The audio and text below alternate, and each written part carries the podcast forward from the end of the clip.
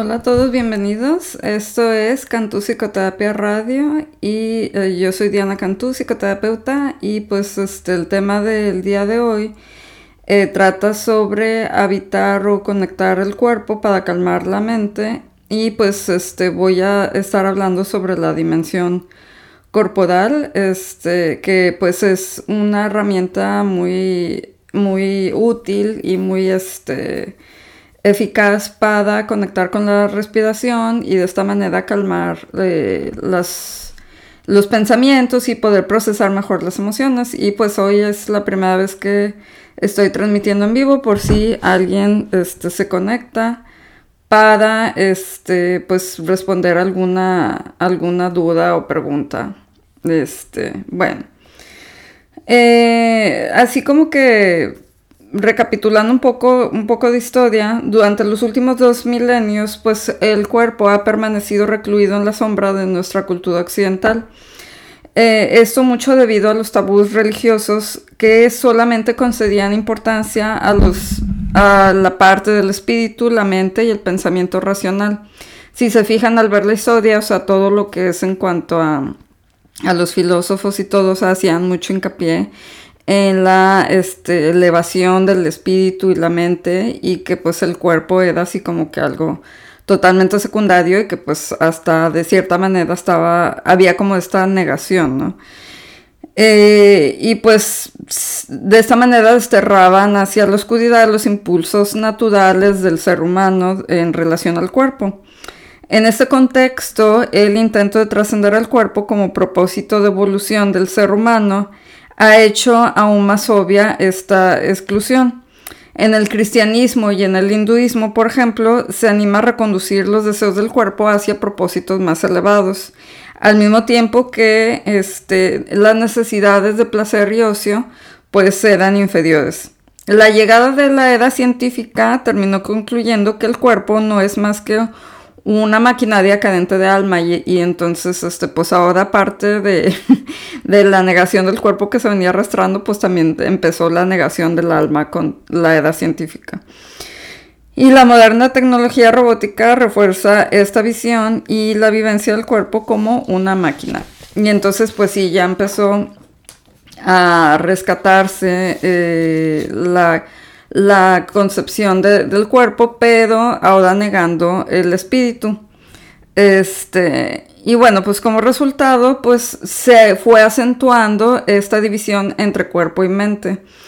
Y bueno, la división entre cuerpo y mente se ha visto secundada por muchas polaridades propias del pensamiento y de nuestra realidad, como eh, lo que es el cuerpo, la carne y el espíritu, pecador, inocente, animal, divino, egoísta, altruista, etc. Y algunas de las consecuencias de este paradigma, pues, este, comenzaron a ser la culpabilidad y la vergüenza con que tendemos a asociar nuestras funciones corporales. También la pérdida de la armonía y la espontaneidad natural de nuestros movimientos, la lucha contra las enfermedades psicosomáticas, eh, o como mucha negación, o sea, de esta parte, y las epidemias que asolan a nuestro tiempo, como las adicciones, los trastornos alimenticios, la ansiedad, depresión eh, y pues el aislamiento social. Nuestros cuerpos hablan de todo ello y esto lo venía viendo desde Freud en este, su obra titulada La anatomía del destino.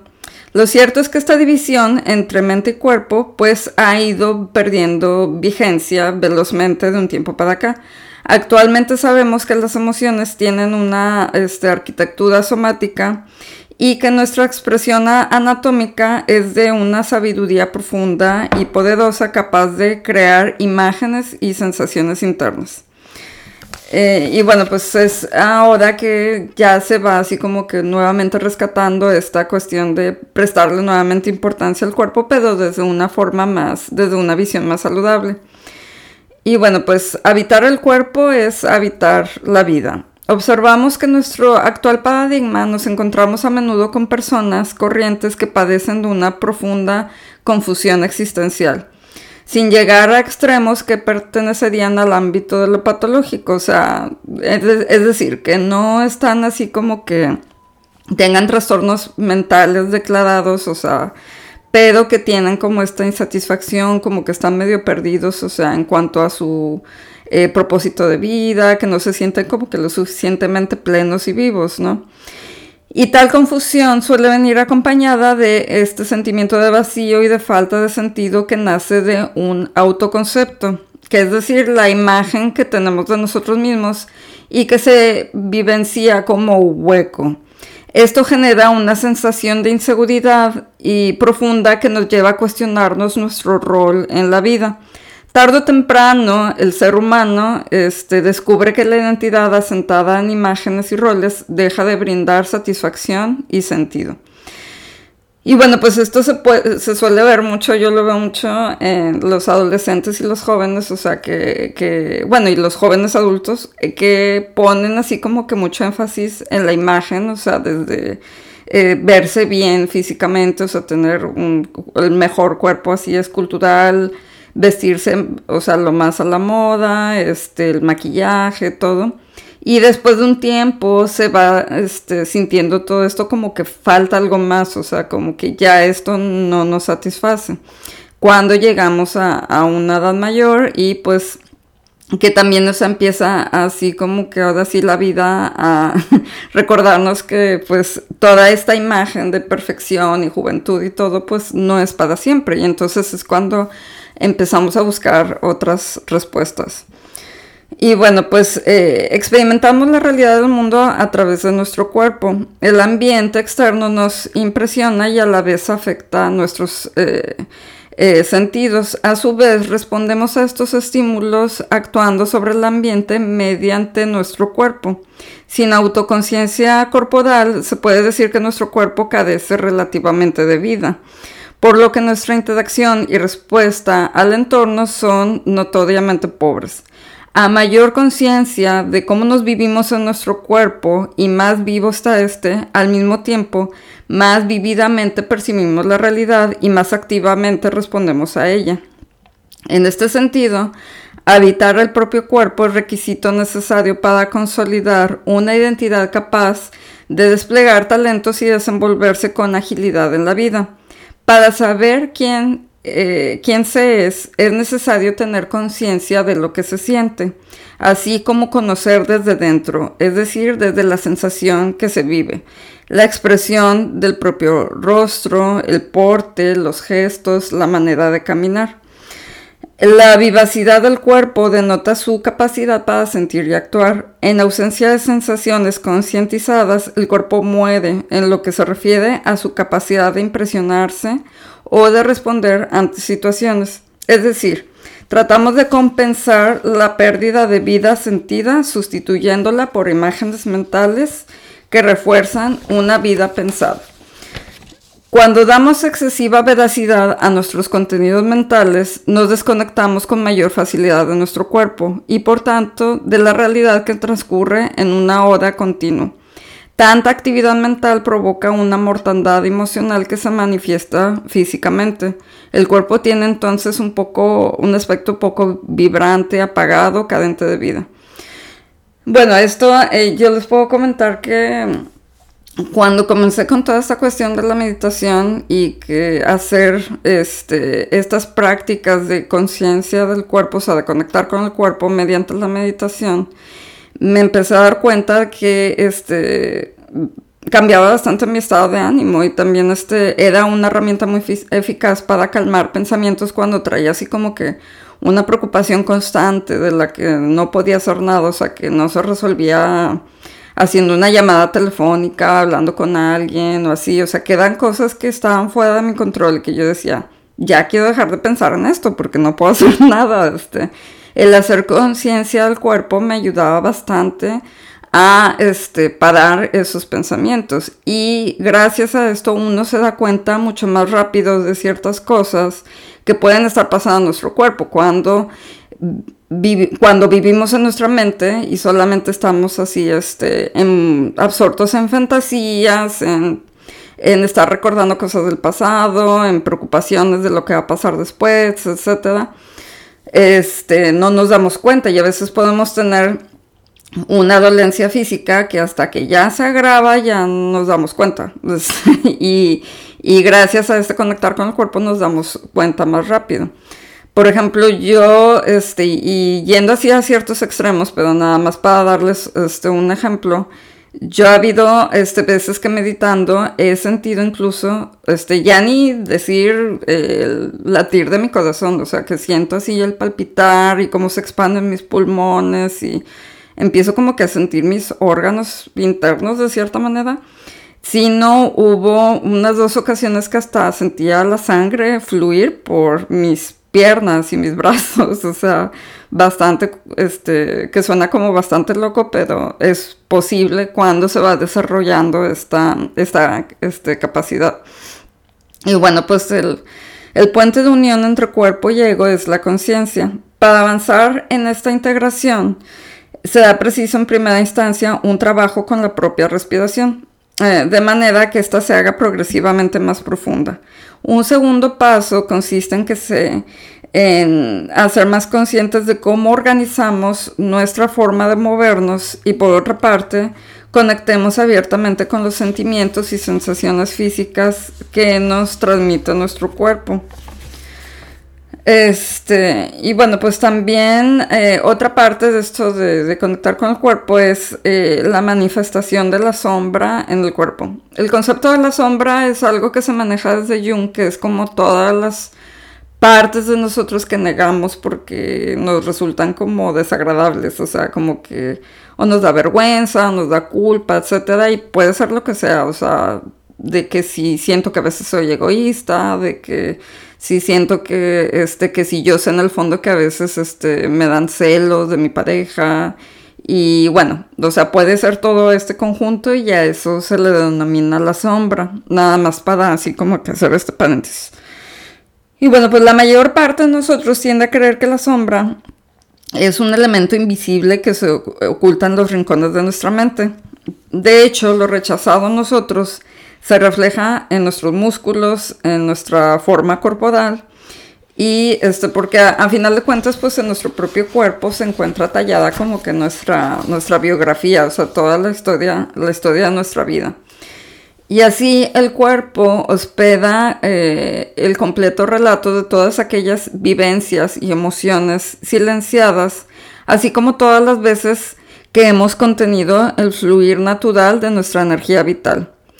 Eh, Wilhelm Reich, ah, psiquiatra y psicoanalista, discípulo de Freud, eh, promulgaba que el cuerpo y la mente eran funcionalmente idénticos y postulaba que el psiquismo constituye una expresión de nuestro cuerpo, o sea, que había así como que estaban completamente este, unidos. Y entre sus hallazgos más importantes, cabe destacar la observación de que las emociones reprimidas se encuentran fisiológicamente enraizadas en espasmos musculares crónicos que podemos localizar en el cuerpo. Toda emoción también implica un impulso a la acción. La tristeza, por ejemplo, es una emoción que conlleva el impulso natural, pues a llorar y encogerse. Si el intento de llorar es reprimido, todos los impulsos musculares tienen que ser suprimidos igualmente por medio de un esfuerzo voluntario de contención y tensión en especial la respiración.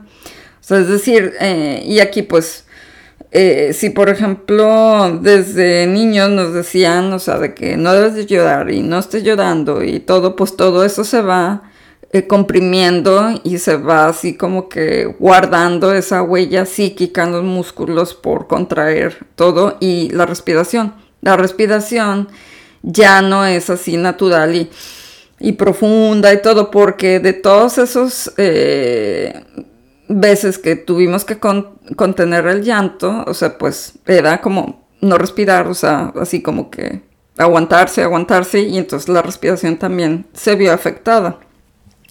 Si esa retención muscular llega a hacerse habitual por repetición, acaba por convertirse en espasmos crónicos en la musculatura. Estos espasmos poco a poco se vuelven automáticos e inconscientes lo que significa que no pueden ser relajados voluntariamente, ni siquiera mientras la persona duerme.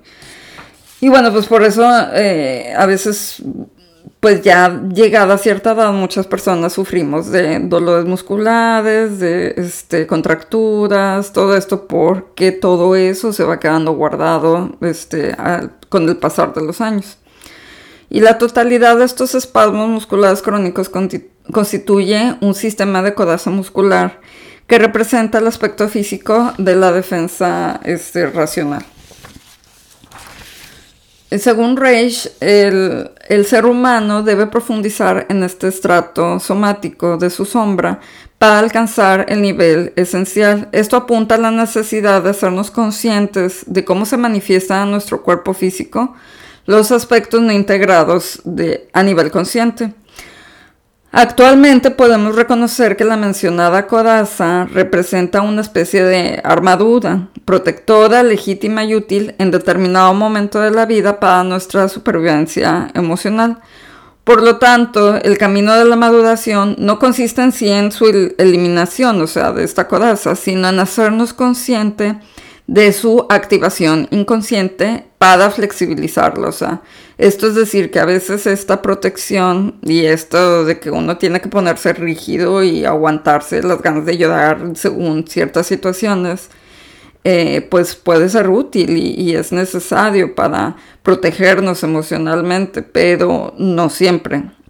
Y entonces es hacer consciente cuando sí es necesario y poder activarlo de manera consciente y cuando no es necesario y nos podemos relajar y este, desahogar o hacer lo que necesitemos para este, procesar adecuadamente las emociones.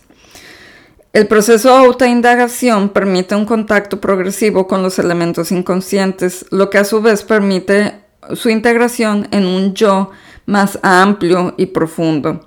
En dicho proceso de autoindagación cabe destacar la importancia del desarrollo de la presencia, un estado de conciencia necesario para darse cuenta de que se dispone de recursos más adaptativos y sanos que antaño este, para dar respuesta a lo que venía con sus contracciones y expansiones cotidianas.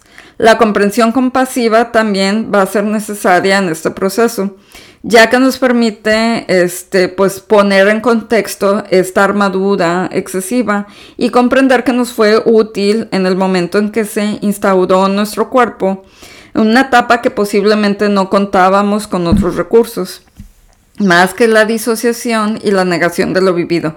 Es decir, cuando éramos niños, pues no teníamos otros recursos más que nada más aguantarnos, este, eh, encorvarnos, este, y pues simplemente aguantar la tempestad y no tener esos recursos como para defendernos más, eh, alegando este, por nuestros derechos o lo que fuera que, era necesario. De una forma natural, pues, este, vendrá la, la comprensión de que ya no es necesaria la, esta codaza o a menos, al menos en la misma medida. Y bueno, pues este otro subtema es el proceso organizador. La vida establece un microorden a nivel celular y un macroorden a nivel del individuo y la sociedad. En el organismo del ser humano, este orden está relacionado con una manera determinada de hacer las cosas y de percibir algo que nos aporta un sentido coherente con cierta estabilidad y conciencia de quiénes somos. Se puede decir que este orden, llevado al nivel personal, es la forma en que una persona hace algo en base a su experiencia acumulada. Las acciones espontáneas y naturales como el latir del corazón o la succión del bebé al ser amamantado son modelos naturales del movimiento organizado.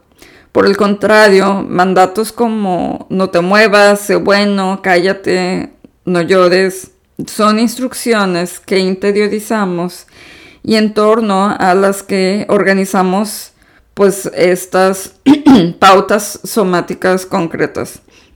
Gran parte de esta forma introyectada de organizarnos se manifiesta aún en la edad adulta, aunque sea causa de conflicto y dolor. Así, por ejemplo, podemos sentir el deseo de establecer un vínculo íntimo con alguien, y a la vez tender a alejarnos. O sea, como esto de quiero establecer una amistad profunda contigo, pero a la vez mejor me alejo. La terapia corporal se basa en el principio de que las tensiones corporales resultan de las interferencias en el ritmo natural de la contracción y la relajación. Por lo tanto, la finalidad será recuperar los patrones naturales de expansión y contracción. Dicho de otra forma, se trata de recuperar el ritmo natural del cuerpo. Primero, se invita a la persona a mantener, incluso a intensificar sus patrones posturales y conductuales, para después aflojarlos progresivamente para establecer el flujo natural. De esta manera se propicia una toma de conciencia de la diferencia entre ambos estados, una diferencia que el cerebro registra y pone a favor de una organización óptima del movimiento. Y por eso muchas de las meditaciones este, se tratan de esta cuestión de eh, que a veces, o sea, quien está guiando una meditación, eh, le indica a la persona contraer ciertos músculos para después relajarlos. Eh, empezando, por ejemplo, con los pies, las este, piernas y así, casi siempre es de abajo hacia arriba. Y bueno, pues en cuanto al método del cómo, Stanley Kellman, psicoterapeuta estadounidense, desarrolló el denominado método del cómo. Este método se centra en poner conciencia en el proceso organizativo del movimiento. Hacernos conscientes de nuestra forma de organizarnos es el primer paso de la autoconciencia corporal, así como del bienestar integral. Cuando era niño, este, cuando era niño, ¿cuántas veces te dijeron que no lloraras? estabas a punto de ayudar, sabías que no podías hacerlo, este, te mordías el labio.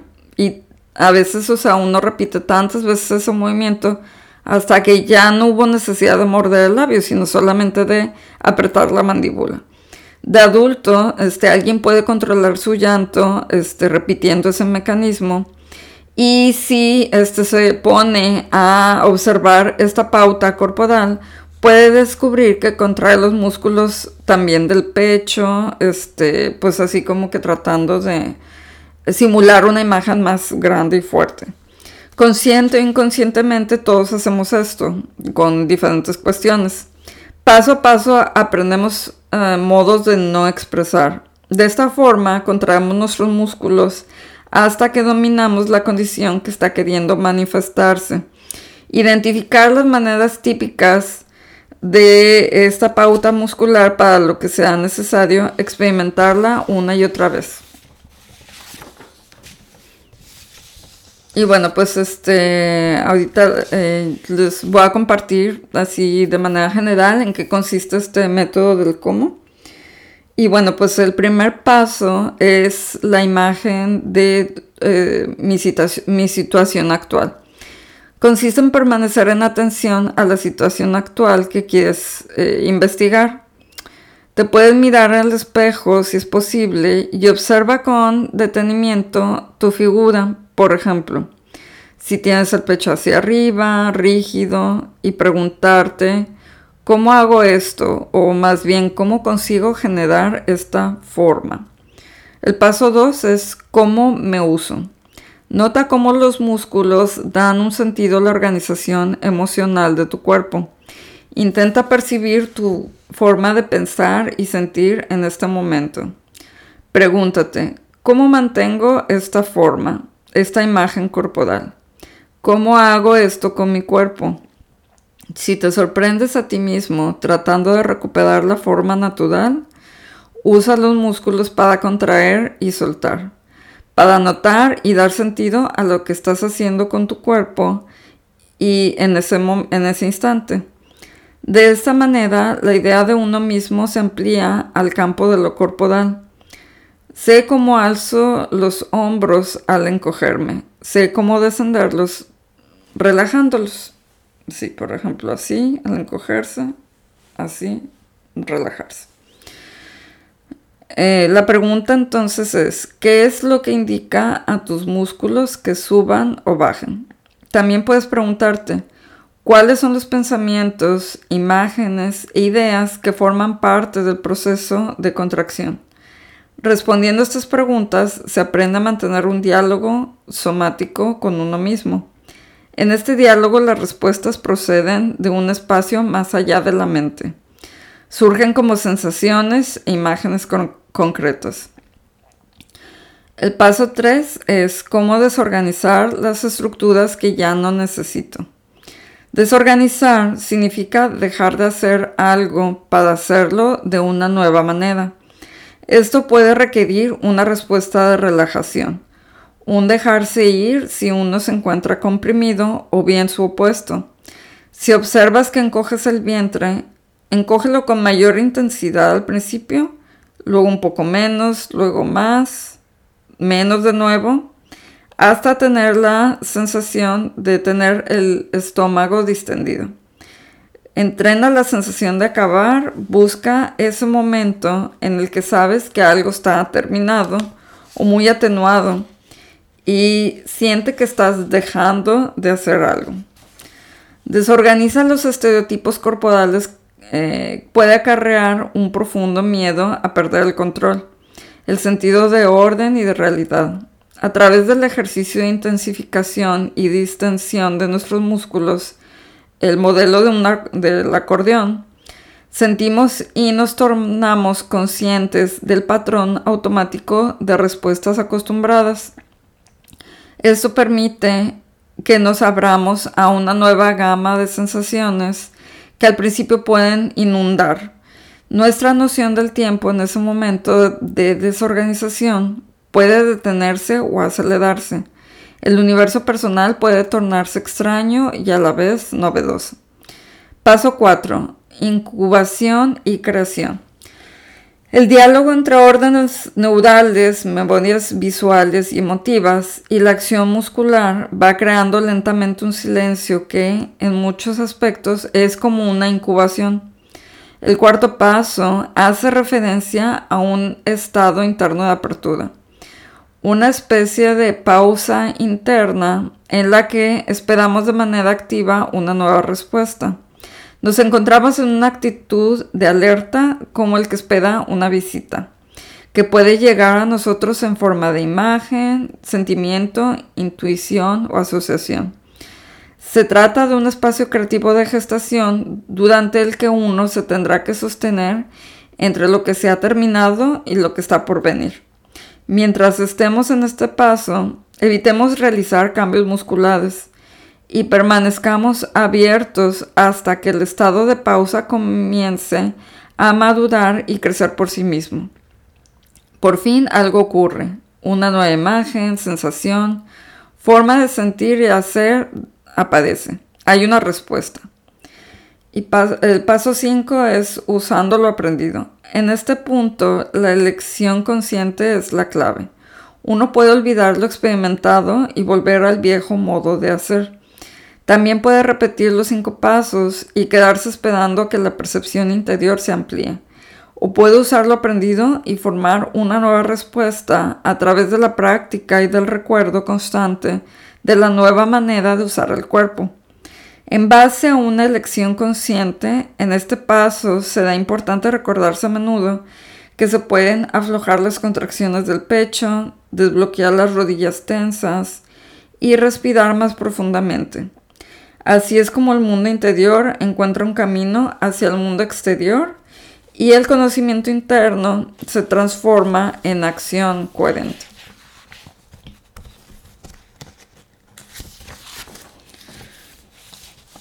Y bueno, pues eh, ahora voy a hablar sobre los pilares. Esto pues son, eh, bueno, esto fue el método del cómo cambiar la manera como usamos el cuerpo mediante estos cinco, cinco pasos que describí.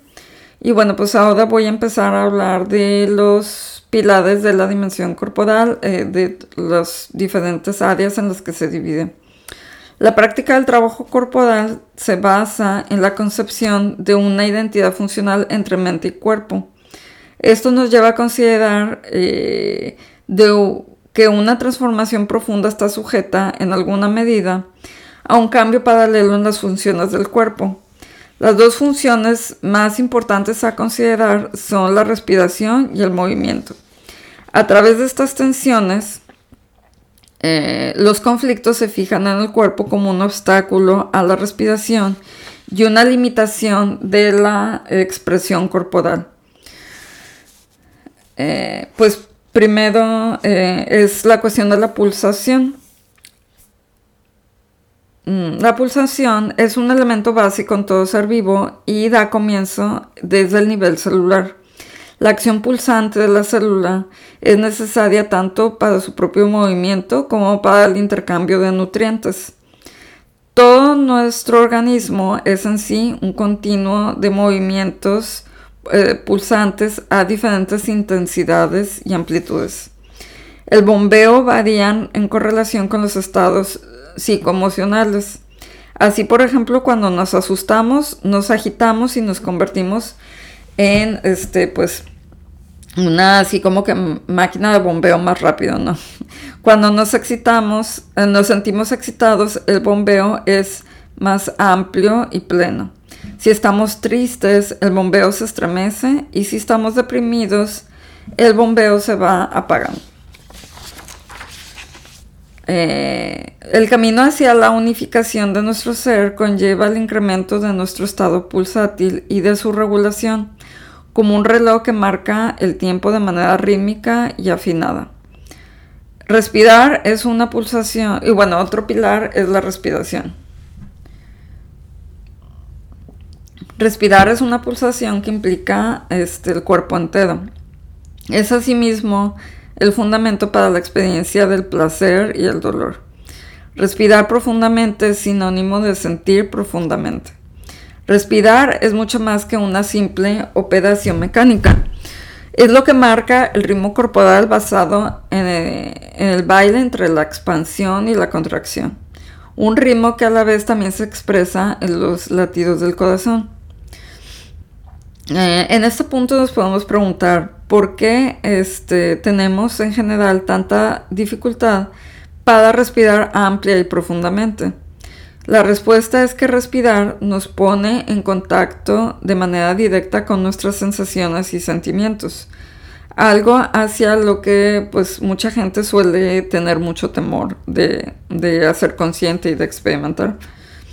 Limitar la respiración suprime el contacto con la emoción y recíprocamente la supresión del contenido emocional produce la inhibición de la respiración.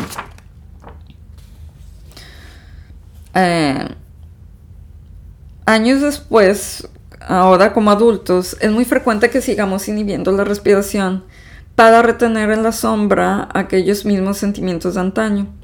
Tanto es así que nuestra capacidad para respirar de manera natural se vuelve a menudo el principal obstáculo para la restauración de la salud emocional y en muchas ocasiones de la física. Y bueno, pues otro pilar es el movimiento y la motilidad. La cualidad del movimiento corporal humano está compuesta por dos aspectos, la espontaneidad y el control. La espontaneidad señala la libertad en la autoexpresión.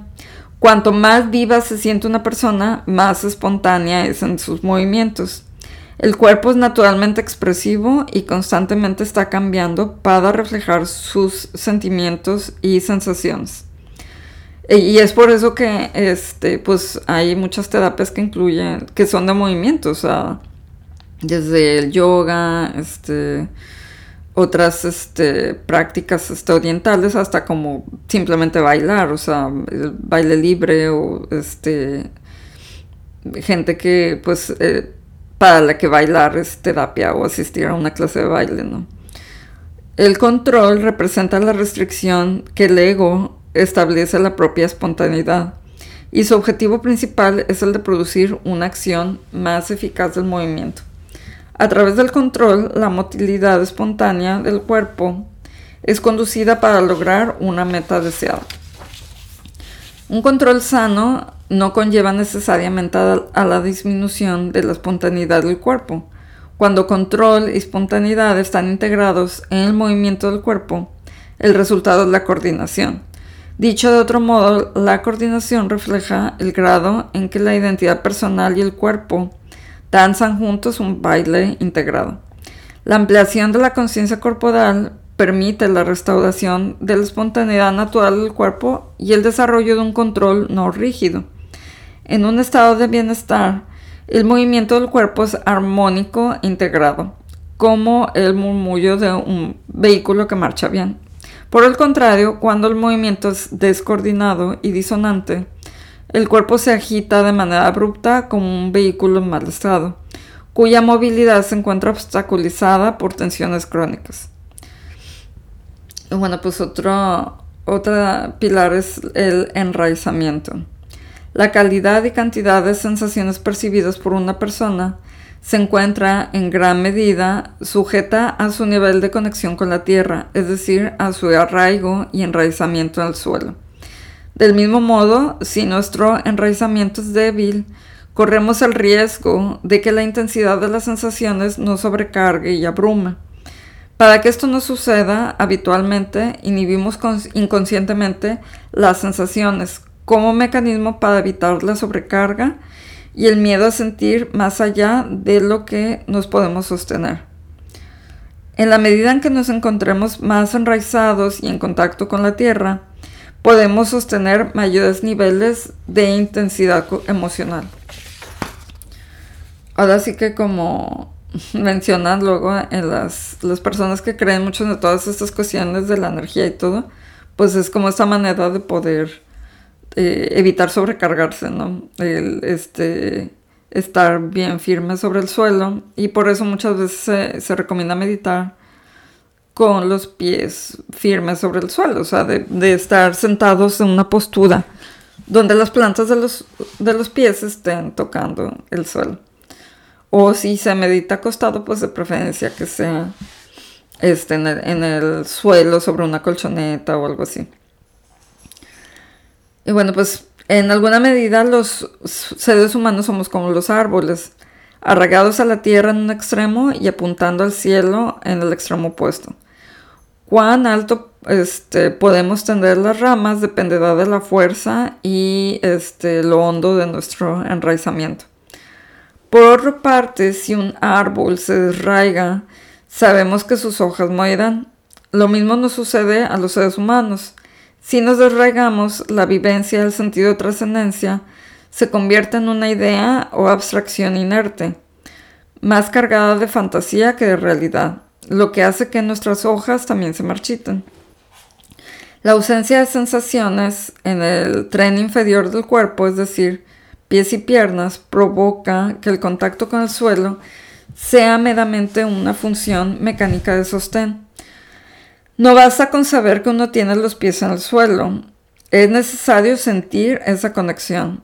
Estamos realmente arraigados cuando sentimos cómo la energía vital de nuestro cuerpo desciende hasta el suelo y desde ahí invierte su dirección para fluir nuevamente hacia arriba, como si la tierra nos empujara para mantenernos erguidos. Además de la relajación eh, muscular, es fundamental que el cuerpo se mantenga erguido en un alineamiento que permita el flujo de la energía vital. La posición de nuestros pies es, por tanto, importante para encontrar un alineamiento apropiado. El alineamiento óptimo es el que nos permite sostener nuestro cuerpo con los pies derechos, separados unos 20 centímetros uno del otro, con las rodillas ligeramente flexionadas y en línea con la parte media de cada pie. Y bueno, pues otro, otro pilar es el de las sensaciones. Pues una sensación es algo más que un proceso de nuestra mente este, cognitiva, ya que se trata de un fenómeno que implica de manera directa todo nuestro cuerpo, o bien una parte de él. En realidad es a través del cuerpo cómo podemos tener sensaciones. Podemos decir que, así como el pensar es la actividad de la mente, el sentir es la actividad del cuerpo. Conocernos a nosotros mismos es sentirnos. Es estar en íntimo contacto con el propio cuerpo, percibiendo el flujo de sensaciones asociadas con la respiración que circulan por este. Las sensaciones conforman el puente entre, entre la dimensión física y la emocional. Por tanto, un adecuado contacto y conocimiento de estas sensaciones nos permite desplegar a su vez una mayor conciencia de nuestro mundo emocional, algo que sin duda es requisito para gestionar nuestras emociones de forma eficaz y madura.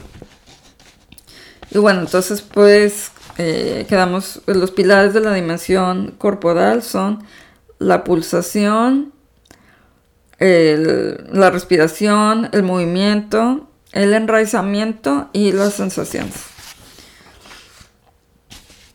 Y bueno, pues ya para este, casi finalizar, en cuanto al cuerpo y la espiritualidad, a la luz de nuestra historia religiosa, observamos que el cuerpo ha tenido a ser considerado fuente no legítima a la hora de experimentar este, destellos de lo espiritual. En otras palabras, el cuerpo y el instinto no han sido considerados capaces de colaborar en términos de igualdad con el corazón, la mente y la conciencia a la hora de ir, caminando eh, hacia la autorrealización del ser humano.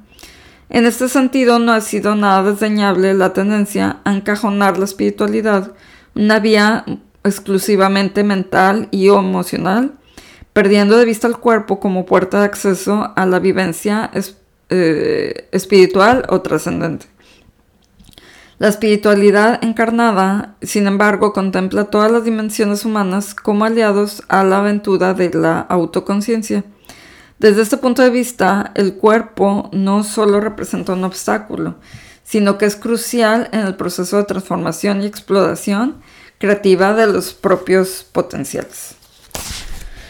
Y bueno, pues ya para finalizar, este, nada más les voy a este, compartir un pequeño ejercicio de una práctica corporal, es muy cortito, este, para este, ir comenzando a, hacer conciencia del cuerpo.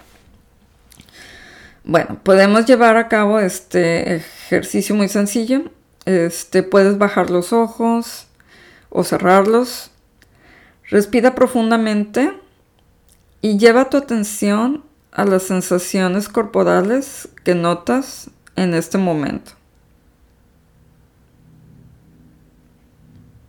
Toma conciencia de qué zonas de tu cuerpo sientes más contraídas o tensas. Tal vez la sientes una especie de nudo, Tal vez sientes más calor, frío, rigidez en esa parte de tu cuerpo. Quizás por el contrario, sientes esas zonas vacías, insensibles, como ausentes. Toma conciencia. Date cuenta de que estas sensaciones que ahora notas reclaman tu atención en este momento.